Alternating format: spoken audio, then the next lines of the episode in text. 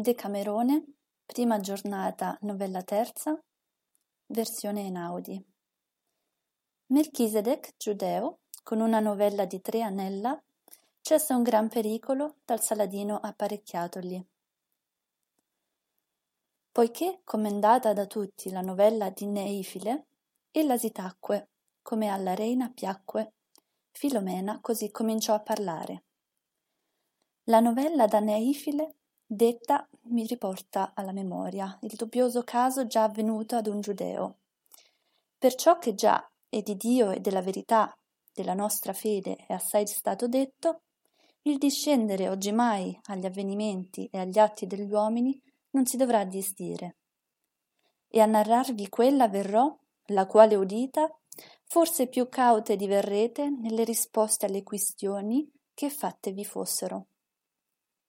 Voi dovete, amorose compagne, sapere che sì come la sciocchezza spesse volte trae altrui di felice stato e mette in grandissima miseria, così il senno di grandissimi pericoli trae il savio e ponlo in grande ed insicuro riposo. E che vero sia che la sciocchezza di buono stato in miseria altrui conduca, per molti esempi si vede, li quali non fia al presente nostra cura di raccontare, avendo riguardo che tutto il di mille esempi ne appaiano manifesti. Ma che il senno di consolazione sia cagione, come promisi, per una novelletta mostrerò brevemente.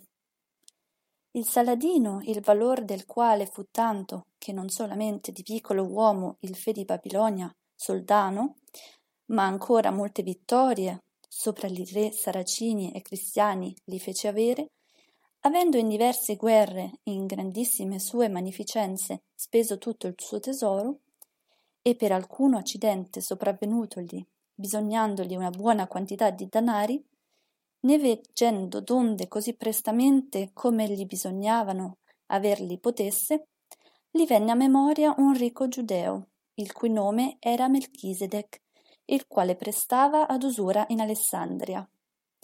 E pensossi costui avere da poterlo servire quando volesse.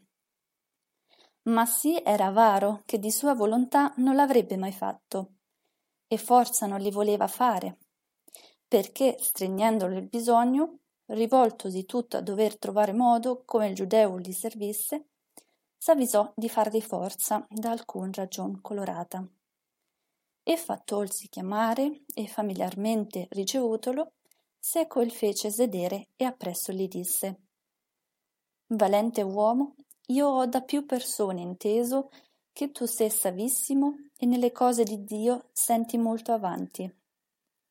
E perciò io saprei volentieri da te quale delle tre leggi tu reputi la verace, o la giudaica, o la saracina, o la cristiana. Il giudeo, il quale veramente era savio uomo, s'avvisò troppo bene che il Saladino guardava di pigliarlo nelle parole per non dovergli muovere alcuna quistione e pensò non potere alcuna di queste tre, più l'una più l'altra, lodare, che il Saladino non avesse la sua intenzione. Perché, come colui al qual pareva d'aver bisogno di risposta, per la quale preso non potesse essere, aguzzato lo ingegno gli venne prestamente avanti quello che dir dovesse e disse signor mio la questione la qual voi mi fate è bella e a volervene dire ciò che io ne sento mi vi convien dire una novelletta qual voi udirete.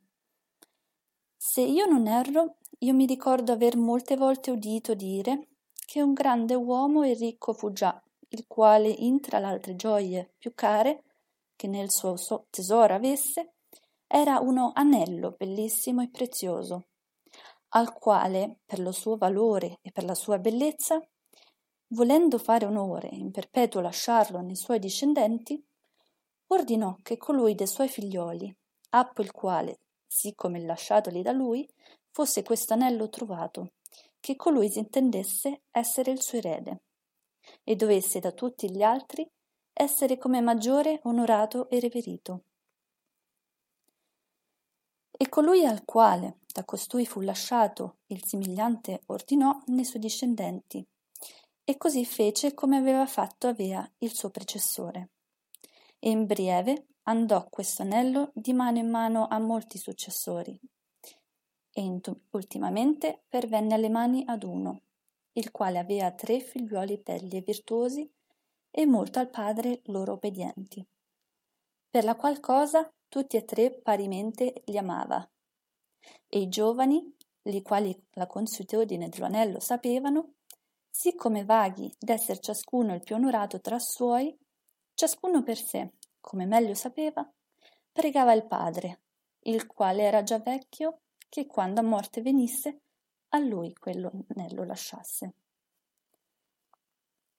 Il valente uomo, che parimente tutti gli amava, né sapeva esso medesimo eleggere a qual piuttosto lasciarlo dovesse, pensò, avendolo a ciascuno promesso, di volerli tutti e tre soddisfare. E, segretamente, ad un buono maestro ne fece fare due altri, li quali sì furono somiglianti al primiero, che esso medesimo, che fatti gli avea fare appena, conosceva qual si fosse il vero. E venendo a morte, segretamente diede il suo a ciascun dei suoi figlioli, li quali dopo la morte del padre, volendo ciascuno l'eredità e l'onore occupare, e l'uno negandolo all'altro, in testimonianza di dover ciò ragionevolmente fare ciascuno, produsse fuori il suo anello. E trovatisi gli anelli sì simili l'un l'altro, che qual di costoro fosse il vero non si sapeva conoscere, si rimase la quistione qual fosse il vero erede del padre, impendente e ancor pende. E così vi dico, signor mio, delle tre leggi agli tre popoli date da Dio Padre, delle quali la question proponeste. Ciascuno la sua eredità, la sua vera legge e i suoi comandamenti dirittamente si crede avere e fare. Ma chi se l'abbia, come degli anelli, ancora ne pende la quistione. Il Saladino conobbe costui ottimamente essere saputo uscire del laccio il quale davanti a piedi teso gli aveva, e perciò dispose d'aprirgli il suo bisogno e vedere se servisse il volesse.